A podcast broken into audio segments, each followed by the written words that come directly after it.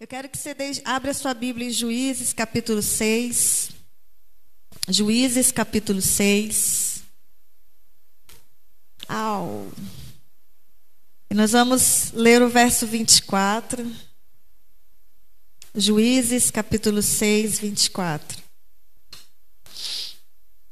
A única coisa que eu peço, por favor, alguém me traga um copo de água.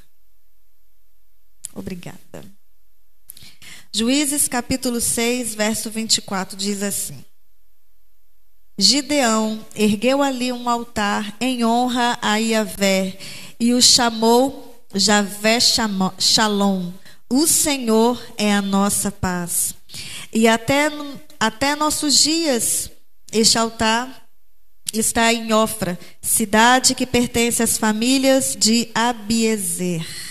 Acho que esse é o nome, Abiezer, Abiezer. Gideão. Quantos aqui já ouviram falar de Gideão? Levanta sua mão. Ai, que bom. Glória a Deus. Gideão. É, eu já ouvi falar muito falar desse homem de uma forma bem assim. Nossa, Gideão é aquele homem que o homem incrédulo faz prova tanto do Senhor. O homem, poxa, Deus estava ali, mandou um anjo, e mesmo assim o homem não acreditava que era Deus ali fazendo. E aí eu, enquanto eu lia, né, eu lia a história, e aí eu comecei a olhar para dentro de mim, né, essa pobre mulher aqui. E eu comecei então a pensar, poxa, eu não sou diferente desse homem não. Quantas vezes Deus fala com a gente, a gente fala bem assim: Isso é coisa da minha cabeça. Ah, não é Deus falando comigo, não. Isso é um absurdo. Isso nem faz sentido para mim.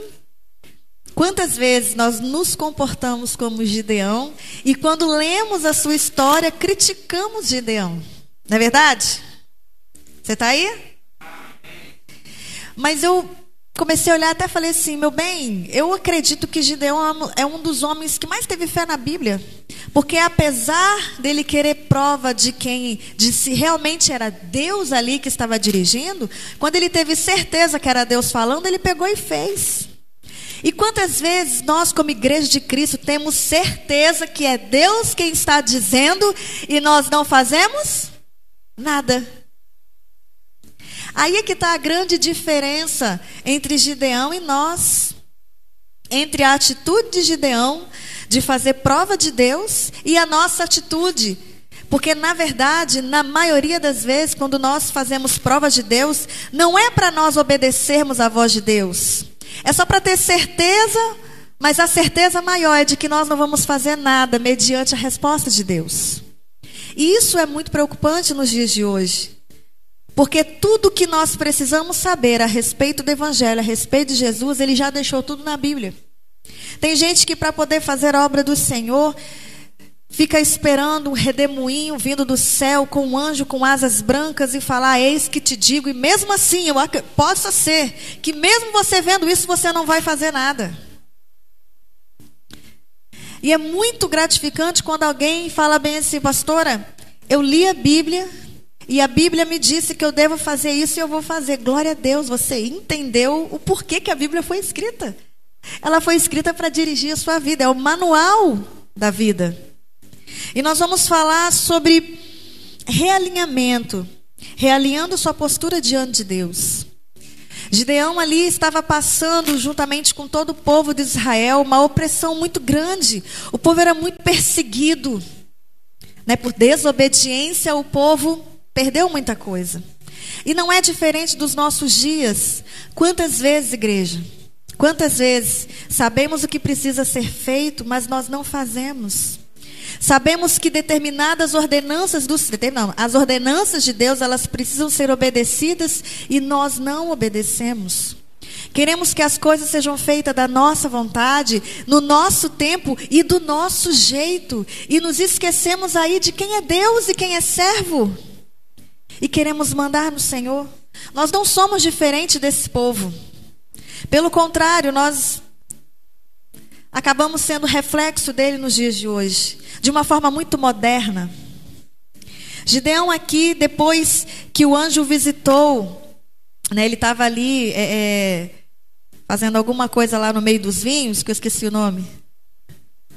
Isso, estava lá no lagar, estava moendo seus, seus trigos lá, num lugar onde não era para poder fazer, porque ele estava se escondendo do povo inimigo. Pensa num povo que parecia um bando de gafanhoto, porque é assim que a Bíblia fala a respeito deles. Quando o povo de Israel começava os seus plantios, né, para começar um, uma, uma plantação né, das suas coisas para poder se alimentar, o povo vinha, vinham os, os medianitas, vinham os amalequitas e vinham de uma forma assim, parecendo uns gafanhotos mesmo, e saía arrancando tudo, destruía tudo, matava ovelha, matava gado, não deixava nada. E o povo foi resumido à miséria, o povo de Israel. A igreja. Uma coisa que o Bruno sempre fala no momento ofertório. Se o povo de Deus soubesse honrar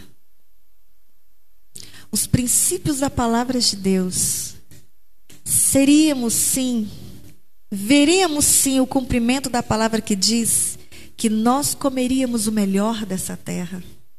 O problema é que nós não honramos e não obedecemos princípios da palavra de Deus. Você quer um princípio simples da palavra de Deus? Primícias, dízimos, ofertas. Nós não honramos, então nós não desfrutamos dessas bênçãos. Provérbios é um livro maravilhoso se você quer prosperar financeiramente e emocionalmente, leia o livro de Provérbios. Lá contém segredos a palavra de Deus. Uma vez revelado ao seu coração, você nunca mais vai mendigar pão e nem vai mendigar carinho e amor de homem nenhum na face dessa terra. Porque você vai entender o verdadeiro valor do amor de Deus e que realmente o que é riqueza. Mas esse povo aqui, ó, a palavra de Deus fala que eles eles adoravam um deus aí de letra minúscula chamada Baal. Eles tinham um altar a Baal. Eles adoravam deuses e se esqueceram do verdadeiro Deus. O Deus Yahvé. O Deus eu sou, que tirou eles do Egito e libertou eles da escravidão. E ali, quando o anjo chega para Gideão e fala: Olha, homem valente, guerreiro valente. Você sabia que no céu nós somos reconhecidos e chamados por um nome? Você sabia disso? Nós temos uma coisa muito legal que eu acho bacana no encontro com Deus, num momento muito precioso. E nesse momento eu entendi quem eu sou e recebi um nome. E todas as vezes que o desânimo vem, eu me lembro daquele nome. Ei, Deus me chamou por esse nome e eu sou conhecida no céu e no inferno por esse nome. Então, diabo, pode ter medo de mim mesmo.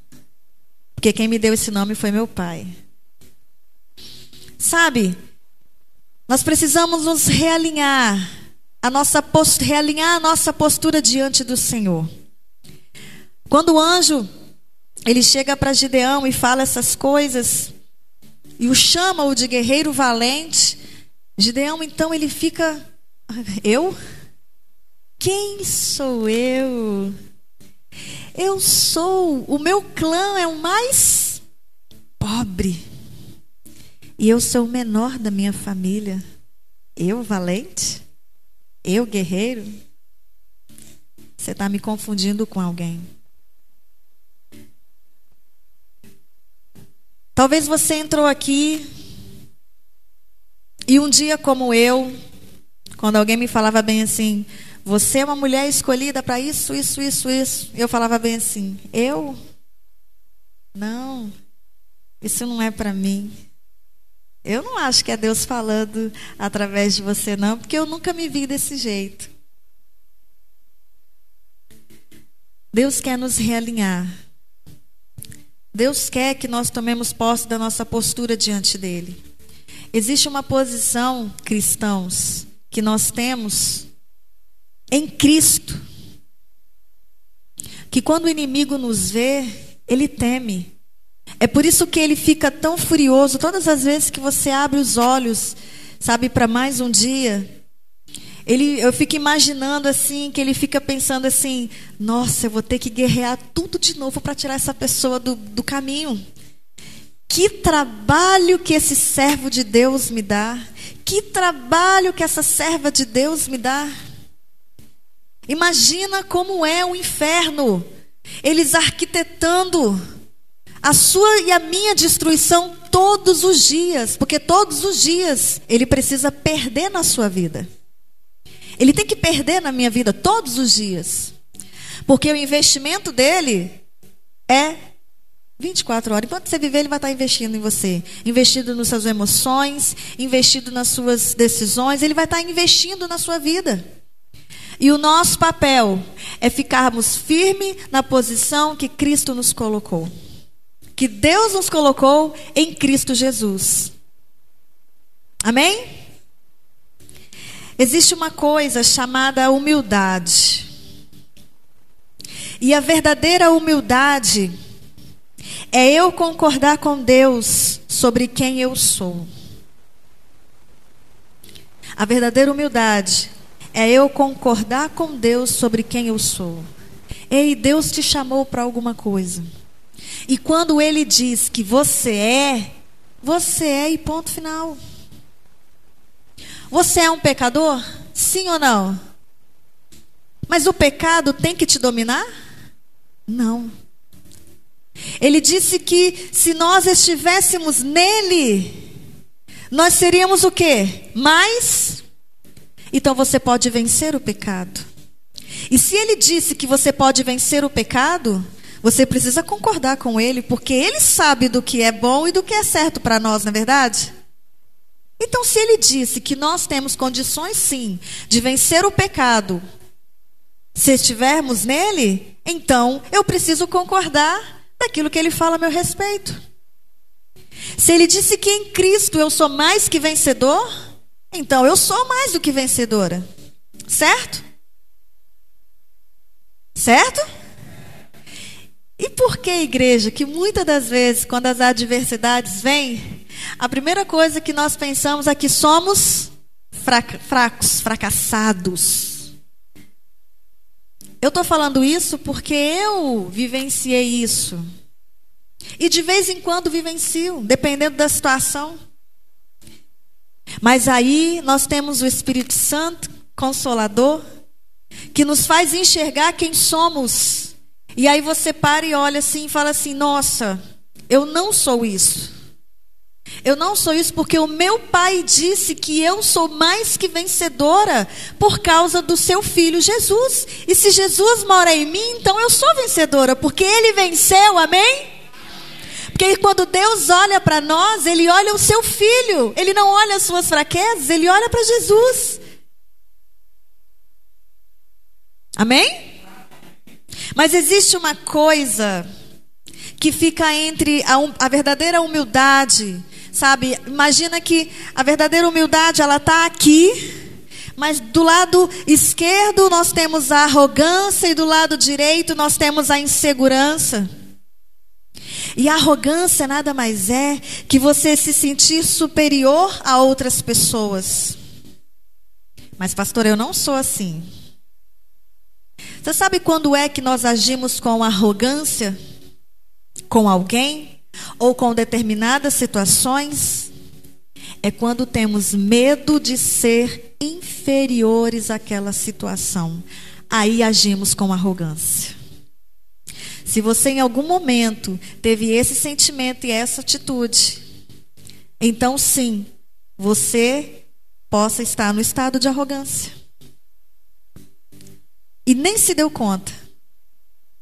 Quantas vezes, igreja? Quantas vezes em determinadas situações, com determinadas pessoas, por nos sentirmos tão intimidados, com medo de nos sentirmos inferiores ou medo de, ser, de se rebaixar diante de determinadas pessoas, nós agimos com arrogância.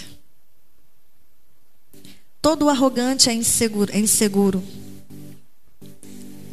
A insegurança é um sentimento, sabe, de mal-estar ou nervosismo no geral, que pode ser desencadeado pela percepção de si mesma ser vulnerável de alguma forma ou um senso de incapacidade ou instabilidade contra a sua própria imagem. Gedeão era assim. Quem sou eu? Eu sou o menor da minha casa. Eu não sei, imagina, vamos textualizar. Eu não sei ler direito. Eu não tenho tanta influência. Eu sou muito tímido, eu sou muito tímida. Isso não é para mim. E Deus está dizendo: ei, guerreira, ei, guerreiro, ei, valente. E você está dizendo: não, Senhor, eu não sou isso, não. Você está enganado. E Deus se engana com alguém? Você acha realmente que Deus vai perder o tempo dele se enganando com alguém?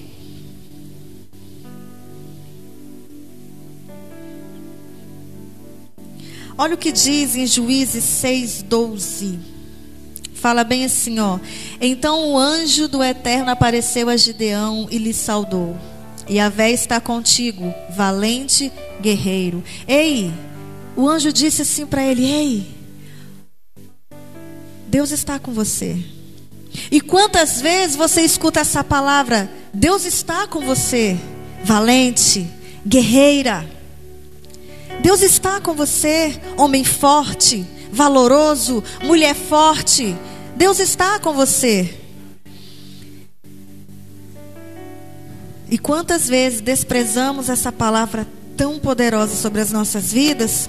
Por causa da insegurança, porque não temos uma boa imagem de nós mesmos, porque foi construído na nossa mente de que nós não somos nada e de que nós não podemos determinadas coisas. Você pode ir até aqui.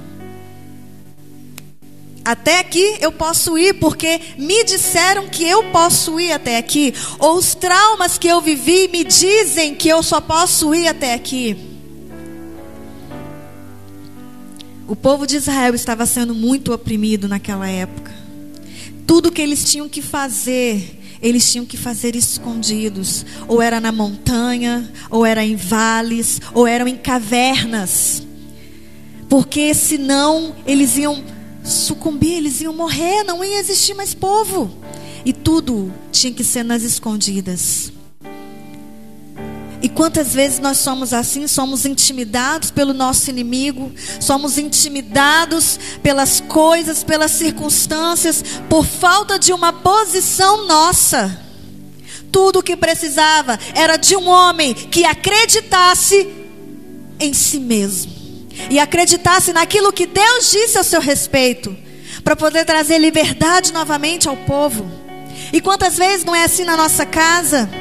Às vezes a, no, a, nossa família tem passado por opressões e por coisas tão terríveis, e tudo que precisamos é de uma pessoa dentro de casa que se levante e acredite naquilo que Deus disse ao nosso respeito e se posicione e diz: aqui não, na minha casa não, na minha família não. Você veio até aqui, mas você vai voltar, porque eu me posicionei. E quem manda na minha casa é Deus. Mesmo com medo, porque o medo vem quando a gente recebe uma responsabilidade muito grande. Mas faz. Porque se é Deus quem está dizendo para você o fazer, então faça sem medo. Faça sem medo. A palavra de Deus diz que o verdadeiro amor lança fora todo medo. Então se lance nesse amor e aproveite o processo de Deus na sua vida. Tome posse da identidade que Deus te deu. Deus, naquele momento, disse ali para Gideão: Ei, guerreiro valente.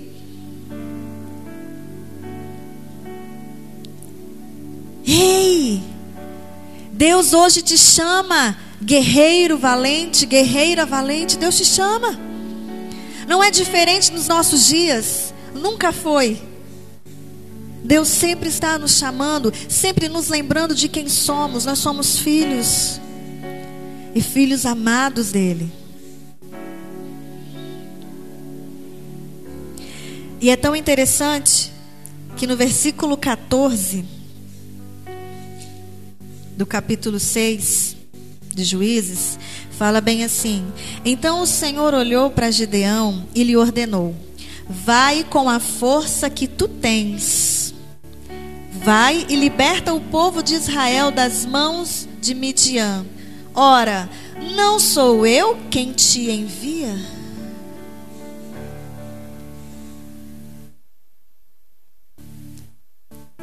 Existe uma força que você vai fazer as coisas dentro do reino que já está dentro de você, querido.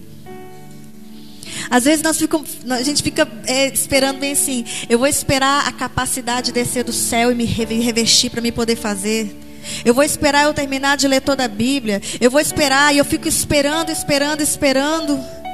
A força que você precisa para poder fazer a obra do Senhor já está em você.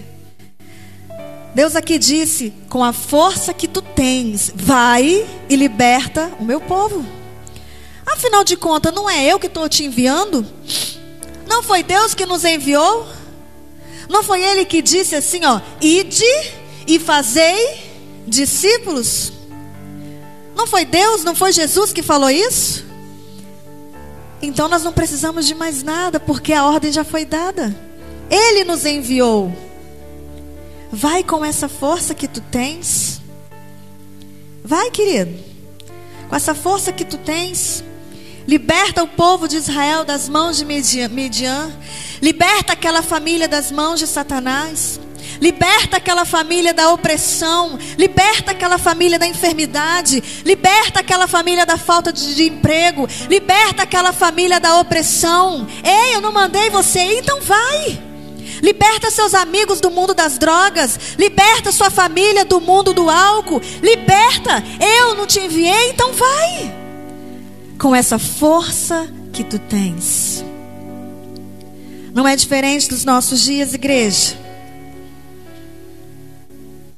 Mas sabe o que da maioria das vezes a gente faz? A gente faz igual o versículo 15. Olha o que Gideão falou. Ai de mim, meu Senhor. Contestou-lhes Gideão: Como posso salvar Israel? O meu clã é o mais pobre da tribo de Manassés e eu sou a pessoa menos importante da minha família. Olha, a autocomiseração é uma praga.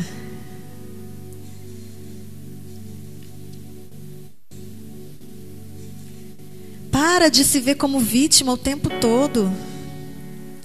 Para de achar que o seu problema é maior que o dos outros. Afinal de contas, existe um Deus que habita dentro de você, que já te deu todas as ferramentas e te deu todas a, toda a força, já te deu o manual que é a Bíblia. O que nos falta é ir, é obedecer.